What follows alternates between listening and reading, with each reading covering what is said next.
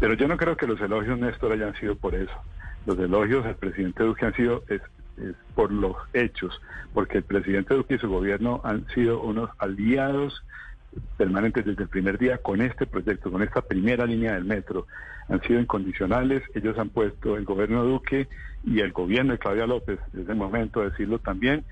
desde el primer día han apoyado el proyecto sin, sin, sin reparo alguno. Hemos tenido un apoyo pleno de los dos gobiernos, así como sucedió también desde el gobierno Santos y naturalmente del gobierno de Enrique Peñalosa, pues donde los cuatro años trabajamos eh, codo a codo eh,